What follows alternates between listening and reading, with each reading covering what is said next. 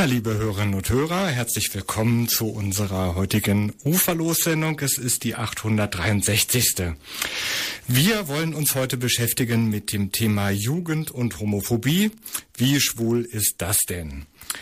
Anlass für diese Sendung war das fünfjährige Jubiläum einer Studie und einer Befragung, die die Koordinierungsstelle für gleichgeschlechtliche Lebensweisen im Jahr 2011 in München gemacht. Die haben damals Fachkräfte der Kinder- und Jugendhilfe zur Situation von lesbischen, schwulen und transgendern Kindern, Jugendlichen und Eltern in München durchgeführt und haben dann auch auf dem Titel der Studie festgestellt, da bleibt noch viel zu tun. Da sind inzwischen auch schon einige Maßnahmen eingeleitet worden, insbesondere in den Münchner Jugendzentrum, aber auch in den Beratungsstellen, auch der, insbesondere den städtischen. Aber ich habe mich trotzdem mal auf die Suche, die Spurensuche gemacht, wie es denn aktuell aussieht. Mein Name ist Mario Simjonovic. Ich werde uns kurz durch den Abend führen und an den Reglern der Technik ist heute Frankie. Wir werden im Gegensatz zum sonstigen Sendeablauf heute keine Nachrichten haben und auch keine Veranstaltungstipps machen. Das liegt zum einen daran, dass wir da einen personellen Engpass haben und zum anderen aber auch daran, dass ich viele interessante Interviews geführt habe und zu diesem Thema befragt habe, einen Jugendlichen, der genau zu dieser Zeit, als die Studie veröffentlicht worden ist, seine Findungsphase gehabt hat. Wir werden außerdem noch ein Interview hören, das ich mit Gabriele Schaller, Geschäftsführerin, und Marie Zeller vom Aufklärungsprojekt München geführt habe. Und außerdem wird uns dann am Ende noch Philipp Eigner, ein Lehrer an einem Gymnasium in Kirchheim, zur Verfügung stehen und wird uns noch erzählen, wie sein Coming Out als Lehrer war. Und jetzt steigen wir aber gleich ein mit dem Interview mit Stefan, das ich am 30. März geführt habe. Liebe Hörerinnen und Hörer, ich bin hier zu Gast bei Stefan. Stefan ist aktiv bei Diversity und hat dort auch eine Gruppe, die er betreut, und zwar Junge Positive. Stefan ist 20 Jahre alt, ist das richtig? Ja. Und hat in Bezug auf Diskriminierung von schwul, lesbischen, bi- und transsexuellen Jugendlichen seine ganz eigenen Erfahrungen gemacht. Stefan, vielleicht erzählst du mal kurz über dich selbst, wo du herkommst und was du für Erfahrungen gemacht hast, speziell an den Schulen, glaube ich auch, ne? Ja, speziell an den Schulen und selbst äh, in der Ausbildung jetzt auch. Ich bin eben 20, mache meine Ausbildung zum Krankenpfleger gerade, bin da jetzt auch relativ am Ende. Ähm, das ist eine teils schulische, teils äh, Praxisausbildung, also habe auch dort viel Schulerfahrung. Ich komme aus der ländlichen Region Rosenheim, dort in einem ganz kleinen, sehr katholischen Dorf. Mhm. habe mich dort mit ungefähr 16 Jahren geoutet das heißt, du hast dich selbst geoutet, du wurdest nicht. Genau, ich wurde Gott sei Dank nicht geoutet. Das wird Gott sei Dank bei uns unten in der Schwulenszene. Also es gibt auch in ländlichen Regionen kleine Schwulenszenen, sehr groß geschrieben, dass man anonym bleibt. Gott sei Dank. Es gibt natürlich auch mal Dramen, wo man dann mal geoutet wird, was natürlich total bescheuert ist, aber ja. Und da bin ich auf eine mittlere Reifeschule gegangen. Also das war eine Hauptgrund- und mittlere Reifeschule, das ist alles zusammengeschlossen. Und dort war es schon so, dass irgendwann mal Leute so drauf kamen, besonders weil Freunde von mir dann auch Bescheid wussten und ich jemanden hatte, der was gegen mich hatte, weil ich recht polarisierend bin. Ich, ich bin halt ein Mensch, der geht auf die Menschen zu. Und der hat dann so angefangen, so ein bisschen über mich nachzuforschen und hat dann eventuell was rausgefunden, das weiß ich bis heute nicht, und hat halt dann Gerüchte über mich verbreitet. Ich wurde dann wirklich beschimpft, wird angemacht, aber eher auf einer psychischen Basis, auch ausgeschlossen von nennen wir es mal den coolen Leuten äh, oder Leuten, äh, mit denen man zusammen sein sollte, gibt es ja in der Schule immer noch, dass es so Gruppenbildungen gibt. Und ich hätte mir einfach erwartet, dass da mal was von meinem Lehrer kommt. Mein Lehrer war, mhm. aber selbst denke ich, ich will ihm nichts unterstellen, aber er wirkte schon relativ homophob. Aber es kam vor gar keine Lehrerhilfe. Das, äh, glaube ich, ist in den ländlichen Regionen eher verbreitet als jetzt in der Stadt. Ich hätte mir gerne Hilfe holen können oder ähm, dass ein Lehrer auf mich zugeht, mhm. du bei euch passt doch was nicht. Das heißt, der Anlass für dein Outing war erstmal ein nicht ganz so angenehmer und auch jetzt nicht so aus dir herausgeboren, ich möchte gern äh, zeigen und leben, wie ich bin, sondern du hast schon auch unter Druck gestanden, weil da über dich nachgeforscht worden ist, hast du gemeint. Genau, also früher war das ja noch gar nicht so leicht, weil das Internet war zwar schon vorhanden, aber es war jetzt noch nicht so die äh, Kommunikation da. Ich habe mich grundsätzlich geoutet, weil ich mich nicht mehr verstecken wollte. Ich wollte nicht mehr irgendwie äh, ein schwarzes Tuch über mich werfen und sagen, oh, ich bin hetero äh, und ich liebe es, mit Frauen auf Partys zu gehen und mit denen keine Ahnung was zu machen, sondern ich wollte einfach ehrlich sein und äh, ich habe mich auch erst bei meiner Mutter geoutet, zu der ich einen sehr engen Kontakt habe und dann später auch bei meinem Vater. Mhm. Das heißt also, dass, wenn ich das richtig verstehe, diese Ablehnung oder die, was du gespürt hast, dich nicht nur allein auf deine Klasse, sag ich mal, in der du warst, irgendwie beschränkt hat, sondern dass ein bisschen Gesprächsthema in der Schule selber war? Oder? Es war kein großes Gesprächsthema. Äh, es war es war ein Tabuthema, nennen, nennen wir es eher so. Es war ein Thema, über das wurde nicht gesprochen, weil das gibt es in katholischen Gemeinden nicht. In katholischen Gemeinden gibt es keine Homosexuelle, keine Bisexuelle, es gibt keine Lesben, es gibt keine Transsexuelle. Das gibt es einfach nicht. Genauso wie in unserem Dorf. Wir hatten einen sehr weiblich, wie man in der Szene auch gerne mal sagt, tuckigen Mitschüler. Über den wurde einfach nicht geredet. Bei dem wusste jeder, dass er homosexuell ist. Aber es wurde nicht darüber geredet, weil darüber redet man nicht. Das passt nicht ins Bild. Mhm. Und dein Outing hat konkret wie ausgesehen? Also wie hast du das dann gemacht? wie ich das gemacht habe. Echt nebenbei. Ich habe mir da tatsächlich öfter mal Gedanken drüber gemacht, wie mache ich denn mein Outing am besten. Ich kann nur sagen, es gibt keinen perfekten Zeitpunkt. Ich habe das mal gemacht, da saß ich vor äh, vom PC und war auf DPNA. Das ist auch so eine Kommunikationsseite, wo man äh, einfach andere Schwule ähm, kennenlernen kann. Und in dem Moment stützte meine Mutter rein und ich habe wieder mal schnell den Link zugemacht und habe auf Facebook, keine Ahnung, was geöffnet. Und in dem Moment habe ich mir gedacht, eigentlich habe ich da keinen Bock mehr drauf. Eigentlich habe ich mit meiner Mutter immer reden können und habe ja dann äh, einfach gesagt, du Mama, ich muss dir was sagen, ich bin schwul. Und das war irgendwie befreiend, aber irgendwie dann auch ein sehr komisches Gefühl für mich, weil es jetzt natürlich auch ausgesprochen war. Ich konnte es ja nicht mehr zurücknehmen. Und meine Mutter hat. Da warst du 16? Genau, da, da, da mhm. 15, 16, mhm. äh, sowas, genau. Meine Mutter hat gesagt, sie würde mich trotzdem immer noch lieben, also das war gar kein Problem und das war mir eigentlich auch klar.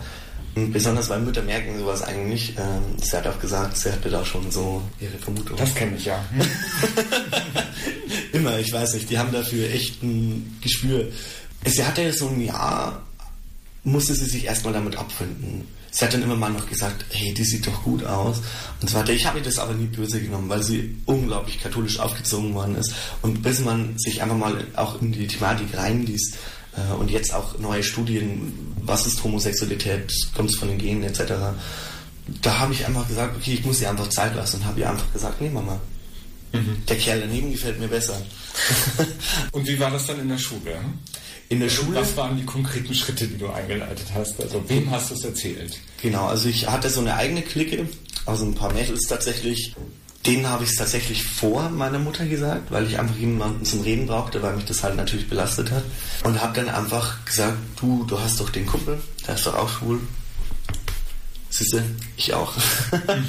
also in der Coming-out-Studie, also Coming-out und dann, die das Deutsche Jugendinstitut 2015 gemacht hat, da haben ja immerhin 73,9 Prozent der befragten Jugendlichen angegeben, dass sie sich besonders auch vor der Ablehnung durch äh, Freunde und Freundinnen fürchten. War das bei dir keine Befürchtung, oder? Natürlich, man hat Angst, man, man denkt sich, was denken die darüber? Aber inzwischen, ich muss es glatt so sagen, welche Freundin wünscht sich nicht einen schwulen besten Freund?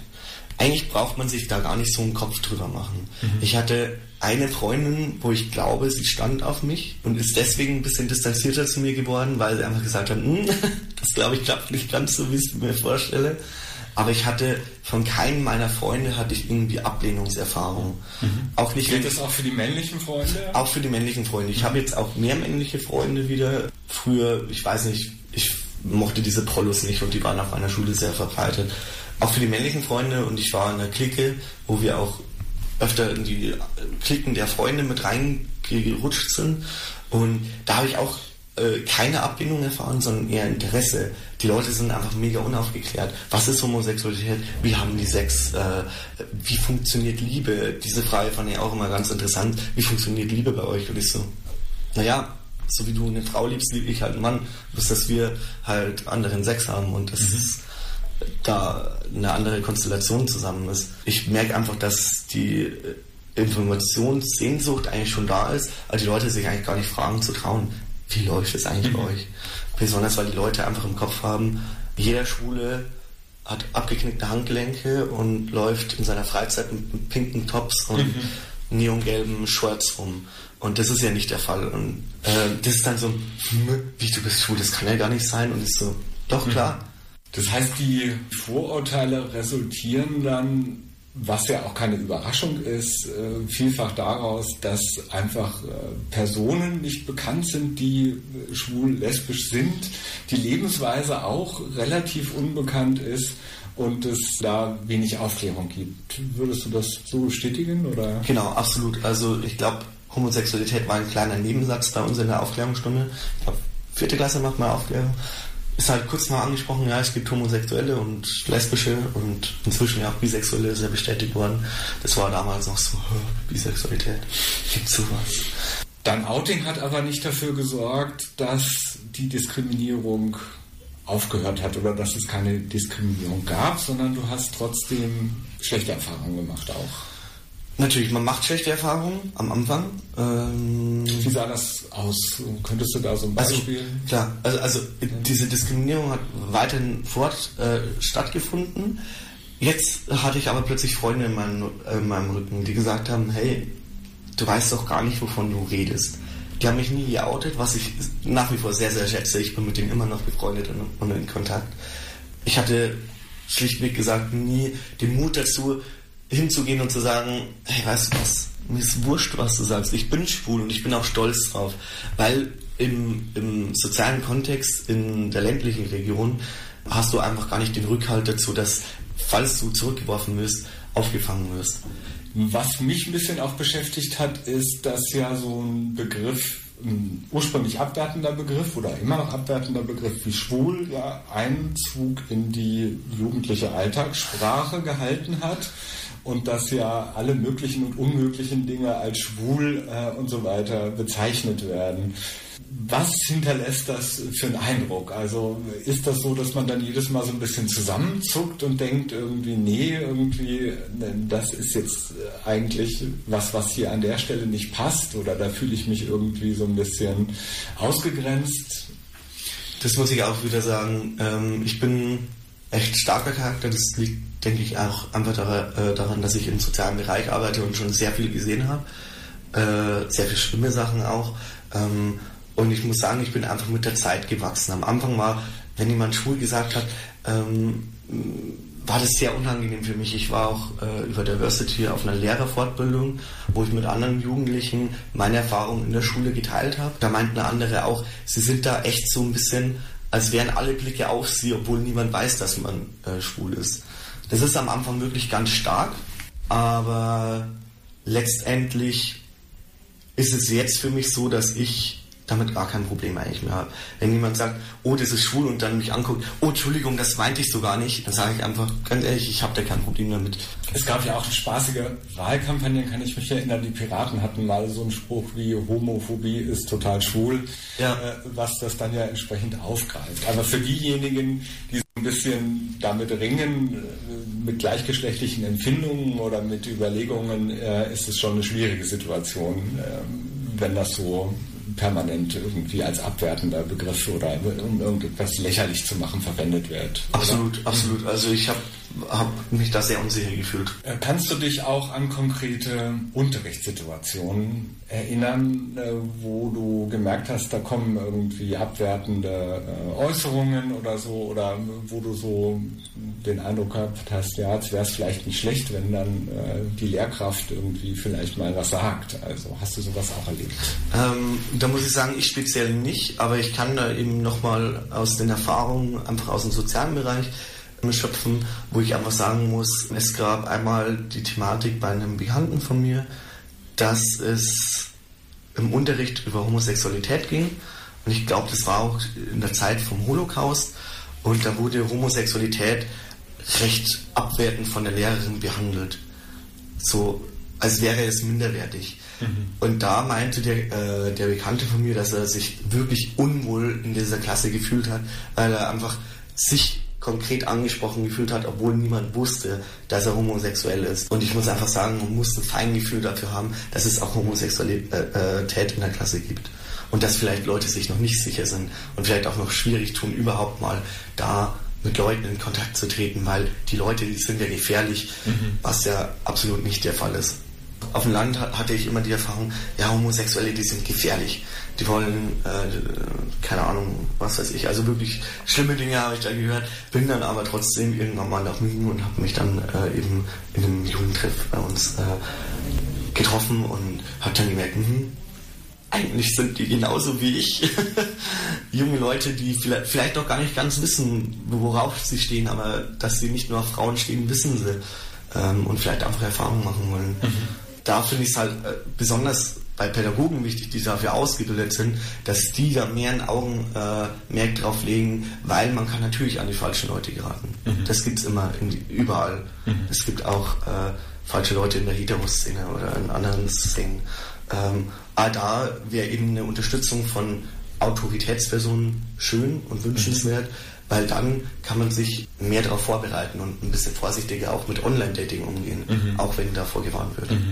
Also der erste Schritt, um sich vor sowas zu schützen, ist ja im Grunde genommen eigentlich ein gesundes Selbstbewusstsein zu entwickeln. Nicht? Das Absolut. kennen wir ja aus vielen Bereichen. Wenn das nicht vorhanden ist, dann sind die Menschen ja auch viel anfälliger für Übergriffigkeiten oder äh, Dinge mit sich machen äh, zu lassen, die sie eigentlich nicht wollen. Es gibt in München ja das Aufklärungsprojekt. Ich weiß auch von Diversity, dass sie auch äh, Aufklärungsarbeit machen äh, mhm. mit Schulen. Die ko kooperieren ja auch sehr eng.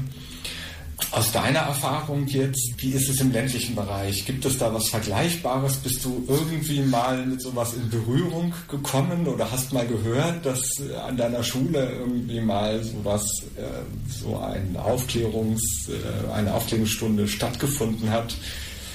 Nee, also eigentlich gar nicht, muss ich sagen, im ländlichen Bereich. Es gibt auch keine Jugendtreffs, wo man sich mal treffen könnte und sagen kann, hm, da trifft man sich mal mit Gleichgesinnten. Es gibt gerade mal eine Bar in Rosenheim, aber da ist halt auch so, dass man in eine Bar ja nicht mit 14, 15, wo ich meine Findungsphase ganz stark hatte, dann in eine Bar reingeht. Das ist ja absolut nicht der Fall. Mhm. Leider gibt es da wirklich gar nichts und ich wüsste auch nichts. Eventuell macht inzwischen die Stadt Rosenheim etwas, aber die sind da eigentlich recht offen für sowas, aber ich wüsste aktuell nichts davon. Ich würde es zum Beispiel begrüßen, wenn mal ein schwuler Lehrer, so wie es eben auch bei diesem Vortrag war, einfach mal sagen würde, Leute, wir müssen mal was tun. Und der, äh, dieser schwule Lehrer, von dem ich gerade rede, der hat zum Beispiel, äh, ich weiß nicht mehr, wie der Fußballer, der sich geoutet hat, der Deutsche, hat den an die Schule eingeladen und hat einfach damit Aufklärung betrieben, weil die Schüler ihm Fragen stellen konnten. Mhm. Und das fand ich eigentlich eine sehr coole Sache, weil Fußballer sind die Jungs ja eben mit dabei. Die Mädels, die haben sich vielleicht davor nie getraut, ein bisschen was zu fragen.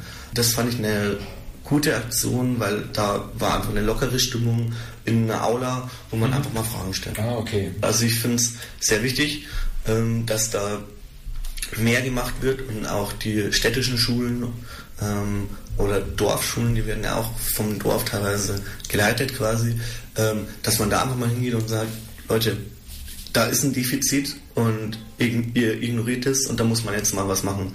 Bei euren Schülern geht es damit schlecht und das wollt ihr, denke ich, nicht. Mhm.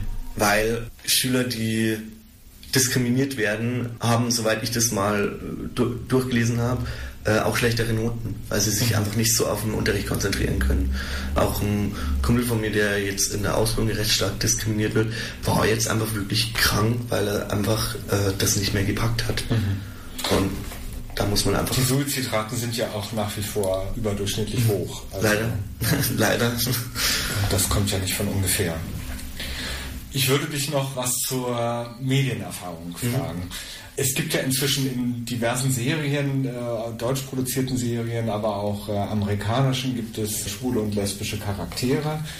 Ähm, da, insofern hat das ja so ein bisschen Einzug gehalten in die Fernsehkultur. Aus deiner Erfahrung heraus, hatte das Einfluss darauf, wie die jugendlichen Mitschülerinnen und Mitschüler darüber denken oder war das, waren das eher exotische Erscheinungen sozusagen, die ja, belächelt wurden oder?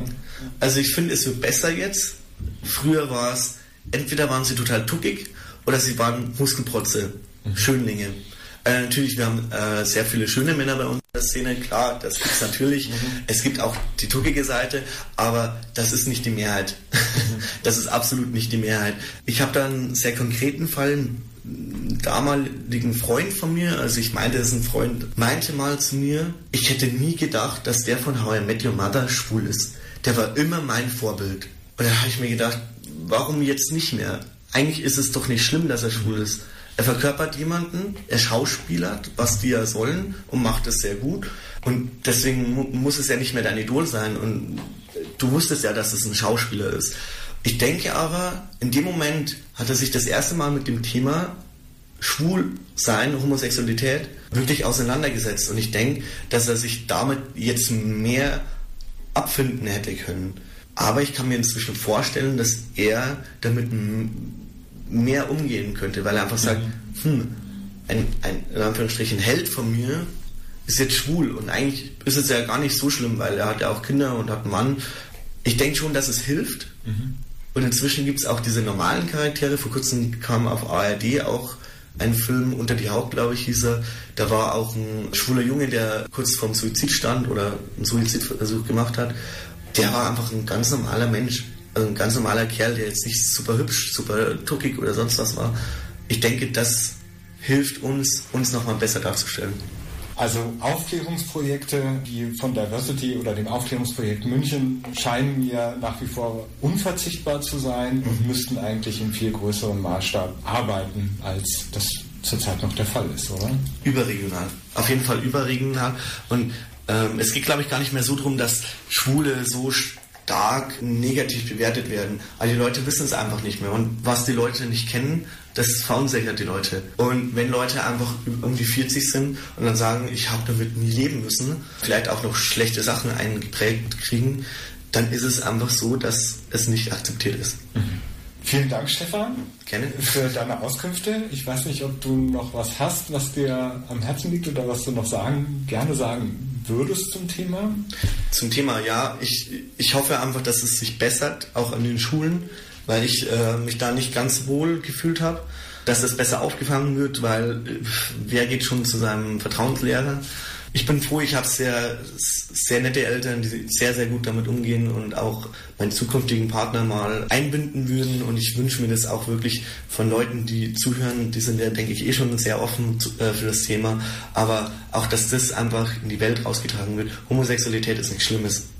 Ja, liebe Hörerinnen und Hörer von Uferlos, ich bin heute zu Gast beim Aufklärungsprojekt München. Ein Projekt, das schon seit 1992 aktiv ist, aber eigentlich erst seit 2013 auch die Form eines Vereines hat und sich sehr darum bemüht, Aufklärung über schwul, lesbische, bi und trans Lebensweisen an Schulen oder an Jugendliche und auch an Fachkräfte im pädagogischen Umfeld zu bringen. Bei mir sind heute Gabriele Schaller, ist Geschäftsführerin des Aufklärungsprojekts und Marizella, Vorstand des Aufklärungsprojekts München.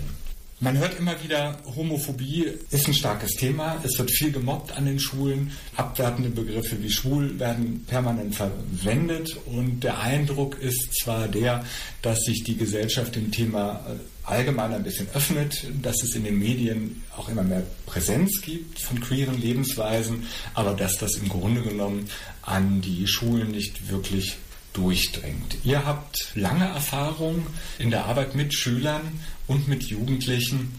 Ihr geht auch vor Ort in die Schulen, in die Klassen hinein, werdet angesprochen von Lehrern und Fachkräften. Was macht ihr denn eigentlich konkret, wenn ihr in so einer Situation seid, sagen wir mal in einer Schulklasse? Genau, also es Marie. fängt an. Es fängt an damit, dass wir am Anfang vor dem Schulbesuch auf jeden Fall uns immer absprechen. Es gehen immer zwei bis drei Teamende in eine Klasse rein, vorzugsweise eine lesbische Person, eine transidente Person und eine schwule Person, damit wir alle oder viele Bereiche abdecken und jeder durch seine Biografiearbeit eben auch Aufklärung leisten kann und wir nicht über Dritte sprechen müssen. Anfangen tun wir immer damit, dass wir einen Stuhlkreis einfordern und uns dann nicht vorne zu dritt an den Anfang des Kreises setzen, sondern dass wir uns wirklich verteilen und somit halt wirklich im Geschehen sind und uns auch gleichstellen mit den Schülerinnen und Schülern. Dann geht es oft weiter, dass wir das Projekt vorstellen, wer wir sind. Wir fragen auch manchmal noch nach, ob eben schon etwas gemacht wurde zu dem Thema, ob es schon einführende Methoden gab was leider meistens oder oftmals nicht der Fall ist. Genau, und dann stellen wir uns einfach selbst erstmal vor, wer wir sind, was wir machen, manchmal auch unsere sexuelle Orientierung oder eben bei Transidentität, ja, wer wir sind mhm. und wollen dann von den Schülern erstmal, damit sie sich auch so ein bisschen eben einfühlen und auch irgendwie mal ein bisschen gefordert sind, versuchen wir sie auch ein bisschen einzubinden. Eben, wie heißen sie, manchmal wie alt sind sie? Und dann etwas Kleines wie, wo wollen sie gerne mal hinfliegen? Oder also etwas ja. um die Atmosphäre ein bisschen aufzulockern. Genau, mhm. genau. Weiter geht es dann oftmals damit, dass wir sagen, wir wollen zusammen Gesprächsregeln erarbeiten, damit eben niemand sich ausgeschlossen fühlt und niemand ausgelacht wird. Und wenn man das zusammen macht, ist das natürlich auch nochmal eine Gruppensache und nicht nur von uns eben vorgegeben sagen dann auch immer, dass es wirklich alles unter uns bleibt, dass sie sagen können, was sie wollen und dass sie auch fragen können, was sie wollen. Darum geht es ja auch, dass mhm. es eben sehr offen ist, sie auch eben alle Fragen beantwortet bekommen. Also einsteigen tun wir meistens mit einer Methode. Wir machen immer ein bis zwei Methoden am Anfang, pädagogische Methoden wie zum Beispiel das Ja-Nein-Spiel, das sind also oder zwei Seitenspiele auch genannt, dass man eine Ja-Seite hat und eine Nein-Seite und die Schülerinnen und Schüler müssen sich positionieren. Es, es sind so banale Dinge wie habt ihr heut, heute früh ein Butterbrot gegessen, aber auch gleichzeitig seid ihr Linkshänder. Also bei Linkshändern gibt es natürlich auch mehr auf der Nein-Seite als auf der Ja-Seite meistens. Mhm. Und es gibt schon so ein gewisses Gefühl. Also sie dürfen auch lügen, aber am, am Schluss wird dann auch nochmal darüber gesprochen, so was, was habt ihr denn gesehen, wie, wie war das für euch, dass sie selbst reflektieren, was, was habe ich denn gerade gemacht und wieso habe ich das gemacht. Also es geht vor allem um diese Positionierung, dieses vielleicht mal alleine auf einer Seite sein und sich vielleicht, weil die anderen sich auf eine andere Seite stellen, man sich da mit drauf stellt.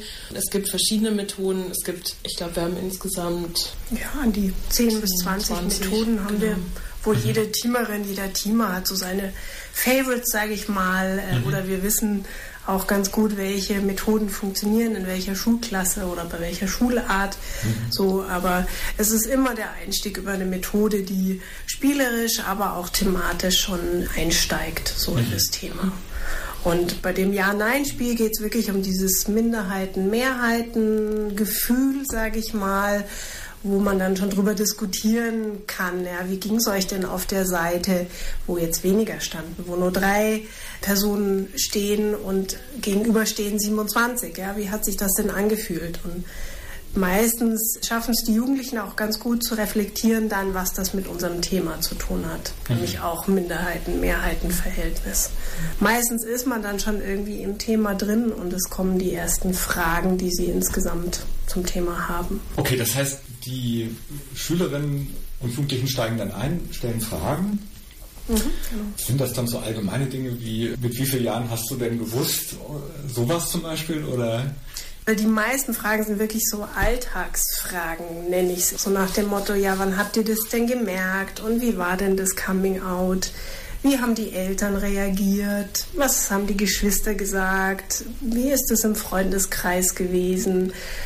Manchmal dann, wenn es an ältere Teamerinnen und Teamer ist, wie ist das im Job? Manchmal auch so, ja, was ist denn der CSD? Was ist eine Regenbogenfamilie? Auch dann, Wirklich ja. Basics, ganz oft Mhm. Basics. Also es gibt Klassen, die sind eher ruhig, da kommt dann immer wieder eine Frage und dann wird die beantwortet. Oftmals kommt durch eine Frage eine neue Frage, aber es ist eher so eine Frage-Antwort-Runde. Wir versuchen dann schon auch in den Diskurs zu kommen, auch mal so ein bisschen zu reizen mit sowas wie normal oder auch Worte wie Schwuchtel einfach mal reinzuwerfen und zu sagen, okay, was denkt ihr denn? Wie, wie ist es für jemanden, der homosexuell ist oder gerade noch in seiner Coming-out-Phase ist oder in seinem Transident ist? Ja?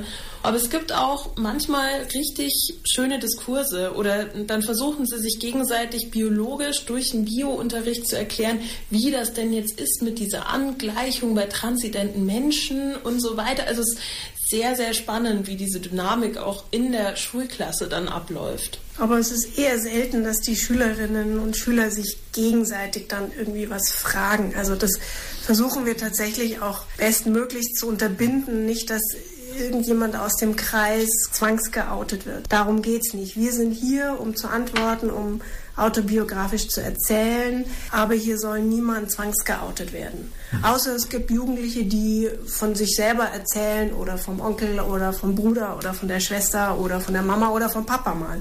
Das kommt schon auch vor. Aber es wird überhaupt nicht forciert, auf gar keinen Fall von uns. Wenn, kommt es wirklich von den Jugendlichen. Vom Eindruck her ist es tatsächlich auch so, dass das Thema Identität und Orientierung aber durchaus präsent ist. Also so die Begriffe lesbisch, schwul, bisexuell, queer, so das kennen die meisten schon. Homosexuell, heterosexuell, das ist den meisten doch ein Begriff. Bei Transidentität ist es manchmal schon anders. Also da muss man manchmal schon wirklich die Basics sehr genau erklären, den Unterschied, wo geht es um die Geschlechtsidentität, nämlich bei Transidentität, und wo geht es um die sexuelle Orientierung. So, und dass das wirklich zwei Paar Stiefel sind. Manche Klassen sind da recht fit, die auch wirklich, glaube ich, schon viel gehört haben oder im Unterricht mal was gehört haben. Und bei manchen Klassen merkt man, das ist für die komplettes Neuland und gerade sehr schwer zu verstehen. Und dann versuchen wir es bestmöglichst zu erklären und auch vielleicht ein, zweimal zu wiederholen und hoffen, dass es ankommt. Wenn keine Fragen mehr offen sind, wie schließt das ab? Ja, Klassiker sind wirklich. Also Gabriele jetzt nochmal. Ähm, Klassiker sind wirklich, das kommt, sie fanden es total spannend, dass jemand da war, die oder der über, ihr, über das Leben berichtet hat, dass sie quasi aus erster Hand Infos haben. Ganz oft kommt auch die Rückmeldung, dass sie sich sehr freuen, dass das Thema Platz hat und aufgegriffen wurde oder Zeit dafür auch genommen wurde von den Lehrkräften. Also da kommt ganz oft so dieses wirklich ehrliche Interesse von den Schülerinnen und Schülern durch, ja, wo, wo man merkt, also die sexuelle Orientierung und Geschlechtsidentität ist einfach ein sehr spannendes Thema im Rahmen der Pubertät, ja, also wobei ich jetzt die Pubertät gar nicht so ähm, altersmäßig eingrenzen will. Also das beginnt schon auch, dass äh, Zwölfjährige sagen, äh, dass sie das faszinierend finden und interessant finden. So. Wie ist denn euer persönlicher Eindruck, was die Offenheit der Jugendlichen angeht? Es gibt Klassen, die sind sehr ruhig und es gibt dagegen Klassen, die sind sehr aufgeweckt und wollen wirklich alles wissen, also von bis wirklich A bis Z. Ich habe es auch deswegen gefragt, weil es ja auch Vorurteile gibt, was feindliche oder ablehnende Haltung gegenüber schwulen, lesben, bisexuellen und transidenten Menschen angeht. Zwei Vorurteile, die vielleicht zusammenhängen. Das eine Vorurteil ist, dass die bildungsfernen Schichten äh, oder jetzt in dem Fall, was Schulen angeht, also die Mittelschüler beispielsweise, größere Vorbehalte hätten oder eine ablehnende Haltung haben im Vergleich zu Gymnasiasten. Und äh, das andere Thema, was ja auch immer geäußert wird, ist, dass Migrantinnen, also speziellen Religionshintergrund wie Muslime beispielsweise, auch eine ausgeprägte ablehnende Haltung gegenüber queeren Lebensweisen haben. Also ich würde es niemals, niemals so pauschal sagen. Also das würde ich sagen, ist wirklich ein Klischee, weil es ist wirklich bunt gemischt. Also es gibt Jugendliche äh, mit muslimischem Hintergrund, wo man merkt, die haben Vorbehalte, ja, und die sind auch nicht in 90 Minuten aufzulösen. Und dann merkt man auch am Ende, die sind immer noch bei ihrer Meinung oder Haltung.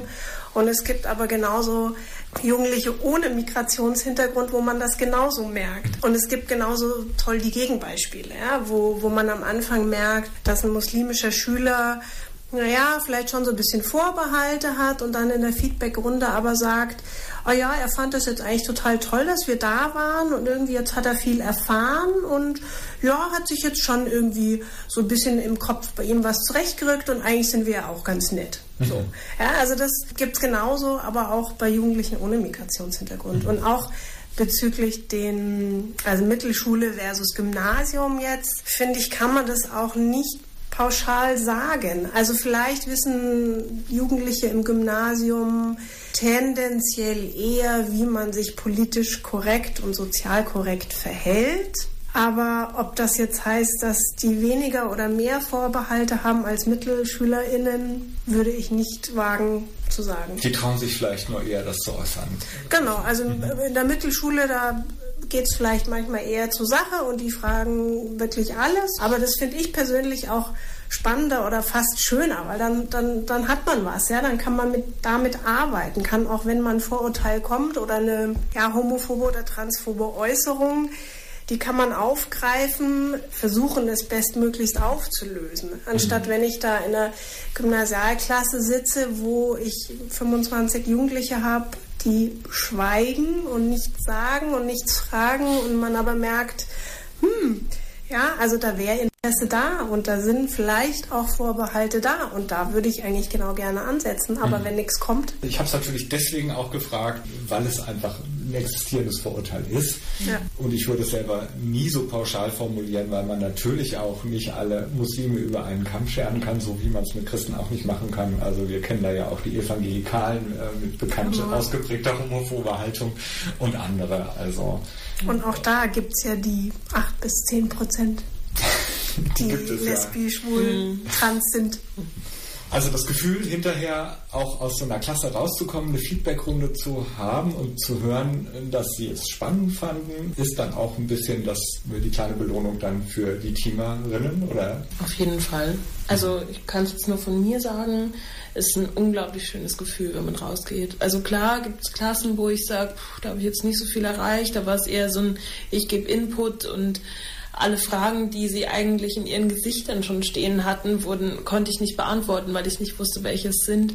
Aber ganz oft ist vor allem Feedback, diese Dankbarkeit zu sehen und dieses, okay, dieses Rattern so, hm, okay, wenn ich schwul sag und gleichzeitig ist da jemand die ganze Zeit neben mir vielleicht, ja, der in seinem inneren Coming Out noch ist, ja, was wir natürlich auch immer ansprechen, dass es eben sein kann da merken, glaube ich, viele so, hm, ich, vielleicht müsste ich mich nochmal mit dem, was ich jetzt irgendwie auf dem Pausenhof einfach rumschreie, damit nochmal auseinandersetzen. Und das ist schon sehr schön. Und vielleicht auch einfach mal mitzunehmen, dass die Schüler mitnehmen, dass sie mal jemanden gesehen haben. Dass es jetzt nicht immer das Klischee sein muss. Mhm. Und dass auch das Klischee vollkommen legitim ist und vielleicht anders auftritt, als man denkt. Auch Rollenverteilungen zum Beispiel sind ja auch immer ein großes Klischee.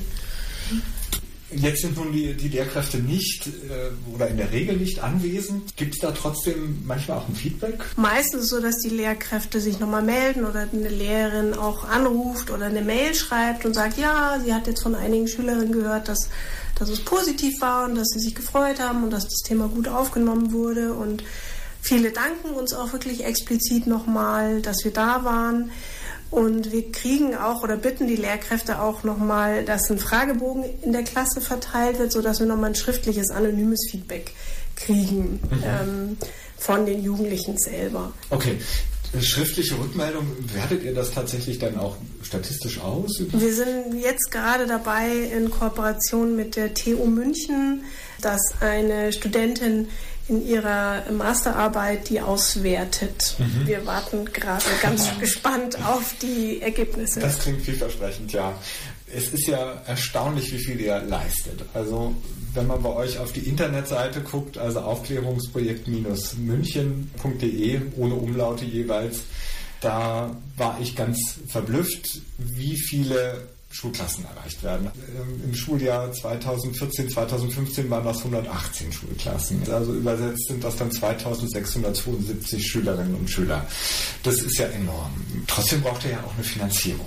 Wie finanziert sich denn das Aufklärungsprojekt? Also seit ungefähr vier Jahren oder vor vier Jahren hat es begonnen, dass eine private Stiftung uns ermöglicht hat, dass ich als Projektleitung damals, als noch kein Verein war und jetzt seit wir ein Verein sind, als Geschäftsführerin eine Teilzeitstelle habe, sodass natürlich die ganze Organisation, die Absprachen, Konzeptentwicklung, ja, dass dafür Zeit war und das nicht mehr ehrenamtlich gestemmt werden musste, was man äh, auch an dem Anstieg der Zahlen sehr deutlich sieht oder auch gerade in den Fachkräfteschulungen, dass ich da Zeit hatte, zusammen mit Teamerinnen und Teamern aus dem Team oder aus dem Projekt natürlich auch Konzepte zu entwickeln, zu überlegen, wie gehen wir denn in eine Gruppe von Sozialpädagoginnen, wie mhm. sensibilisieren wir Lehrkräfte. Also dafür war endlich Zeit, Raum, Platz und auch Geld da, dass ich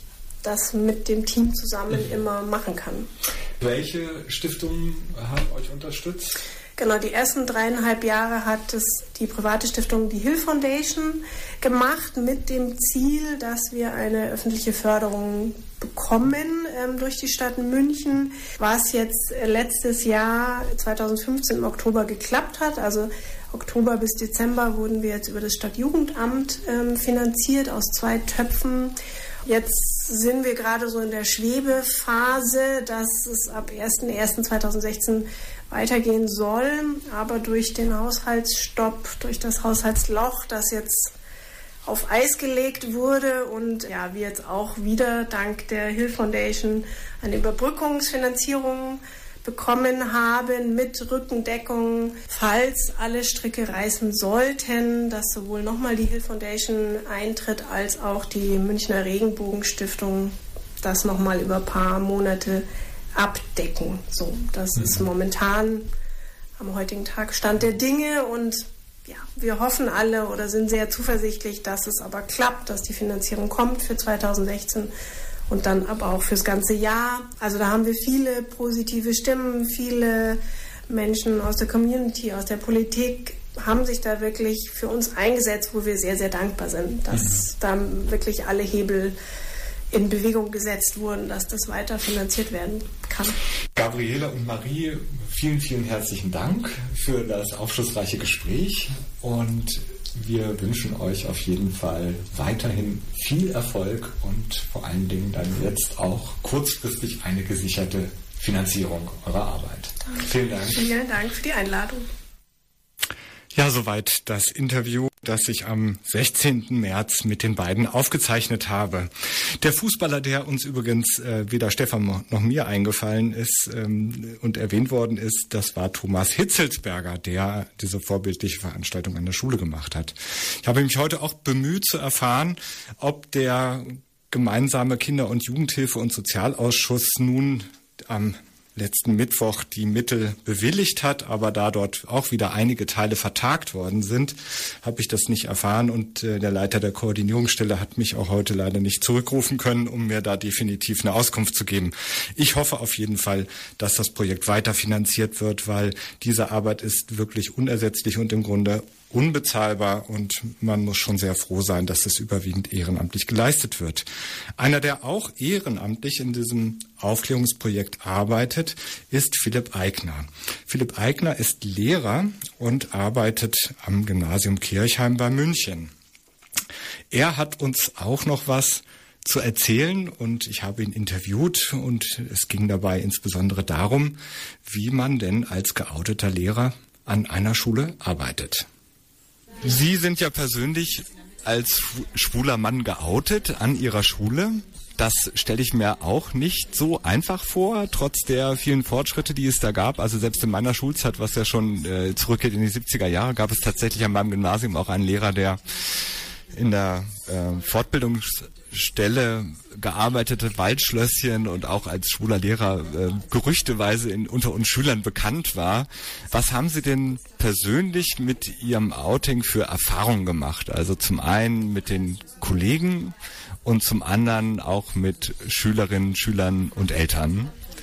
Sie haben gerade ganz richtig schon das Wort Gerüchte und Gerüchteweise in den Mund genommen, obwohl ich nie so einen Moment hatte, wo ich gesagt habe, so übrigens, also das ist jetzt hier der Augenblick, wo ich sage, ich bin schwul, also was mir jetzt als klassisches Coming Out nennen würde sondern es eher so tröpfchenweise beiläufig passiert ist, würde ich sagen, dass schon auch die ganze Zeit das, das Ziel ist, die, ähm, ja, die Intention ist, einfach dieses Gerüchte und Gerüchteweise, ja, einfach dem den Wind aus den Segeln zu nehmen. Also ich finde, das ist einfach eine Sache, um die muss man gar keinen großen Wind machen und in dem Moment, wo man selbst immer versucht, ja, sich da auf den Mund zu beißen und hier vielleicht den Satz abzuändern, um nichts rauszulassen oder da, wenn es hochkommt, auch noch irgendwelche Bewegungen oder Verhaltensweisen zu modifizieren.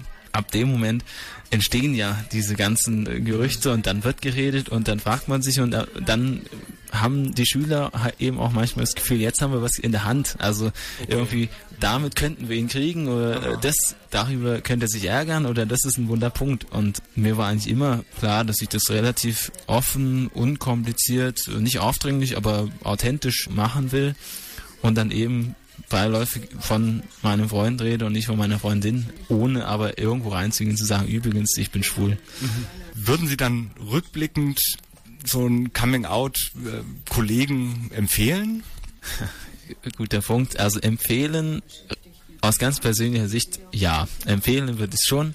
Jetzt Leute bewusst in die Richtung drücken oder ähm, dazu zwingen natürlich sowieso nicht, aber empfehlen würde ich es schon, einfach auch für die Psychohygiene, wenn ich das mal so sagen mhm. darf. Also ich meine, authentisch zu sein ist im Lehrerberuf ganz besonders wichtig, gar nicht, also nicht nur über die sexuelle Identität, sondern einfach auch, äh, wenn ich jemand eher schreit oder nicht, oder wenn ich jemand, der Scherze macht oder nicht. Und sobald man ja sich da verstellt, eine Rolle spielt, kommt einfach auch nicht authentisch und wirksam rüber. Das heißt, man ist, wer man ist und wenn ich so vor Schüler trete, wie ich bin, wie ich mich fühle, wie ich denke, wie ich rede, dann ist es einfach das Beste, was es gibt und dazu gehört dann eben auch die sexuelle Identität, die man nicht auf dem Tablett vor sich hertragen muss, aber eben als ganz normalen, selbstverständlichen Bestandteil des eigenen Daseins auch präsentieren kann. Und es gibt ja auch Mut für andere. Solche Inhalte sind dann eben auch dann am einfachsten zu vermitteln, wenn sie von glaubwürdigen Personen vorgetragen werden, könnte man dann so sagen, oder? Und das natürlich auch. Also niemand kann authentisch und glaubwürdig über das Thema Vielfalt und Akzeptanz und verschiedene Lebensweisen reden, wenn er selber nicht dazu steht. Und das ist ja bei allen Themenbereichen so. Und von daher ist das nochmal ein guter Punkt, ja. Was für allgemeine Reaktionen gab es denn noch auf Ihr Outing an der Schule? Ich habe ja gerade schon gesagt, also es gab jetzt nicht so den einen Moment, aber so eben einfach mit der Zeit und immer wieder habe ich natürlich schon mitbekommen, dass so es bewusst ist, dass immer mehr Schüler es wissen. Mitunter merkt man schon auch mal, dass wenn man irgendwo auf dem Gang vorbeigeht, dass dann sich Schüler kurz mal aufhören zu reden und danach nochmal ein bisschen weiterreden. Also man merkt schon, ob die über einen reden oder nicht. Aber eigentlich alles bisher auf ganz positive Weise und wenn dann eher von Neugier geprägt oder auch von durchaus ehrlichem Interesse, aber wenig Gegenwind. Also bisher offiziell, was ich mitbekomme, eigentlich überhaupt keine negativen Reaktionen, auch nicht bei Eltern eher dann, dass die sich wirklich ehrlich auch für mich gefreut haben, als sie mitbekommen haben, dass ich geheiratet habe und den Namen geändert habe. Ja, also auf der Oberfläche und offiziell nur positive Reaktionen. Ich kann nicht in die Köpfe der Leute gucken, aber ich denke schon, dass das im Kollegium bei den Schülern als auch bei den Eltern ganz positiv ankommt. Ja, an dieser Stelle auch nochmal herzlichen Dank für Philipp Eigner für seine offenen Antworten. Das war ein Interview, was ich am 9. März aufgezeichnet habe. So, wir kommen dann auch schon zum Ende unserer Sendung. Ich möchte mich nochmal ganz herzlich bei meinem Kollegen Frankie äh, bedanken, der hier die Technik geregelt hat. Ja, an der Moderation und äh, Redaktion war ich, Mario Simjonovic, und wir haben Musik gehört zwischendrin, ein Song von Ella Fitzgerald, What is this thing called love? Eine, ein Cole Porter Song aus dem Jahre 1956, also die Aufnahme von 1956. Dieser Beitrag kann wie alle unsere anderen Beiträge auch nachträglich noch angehört werden, ohne Musik allerdings als Podcast. Und zwar ist das dann zu finden unter unserer Internetadresse www.uferlos-magazin.de. Ja, dann wären wir auch schon am Ende und wir verabschieden uns mit einem Song von DJ Kotze. Der Song heißt Homesick, featuring Ada aus dem Jahre 2013 und ich wünsche euch noch einen schönen Abend und wir hören uns vielleicht wieder am Donnerstag, den 21. April zur nächsten Uferlos-Sendung.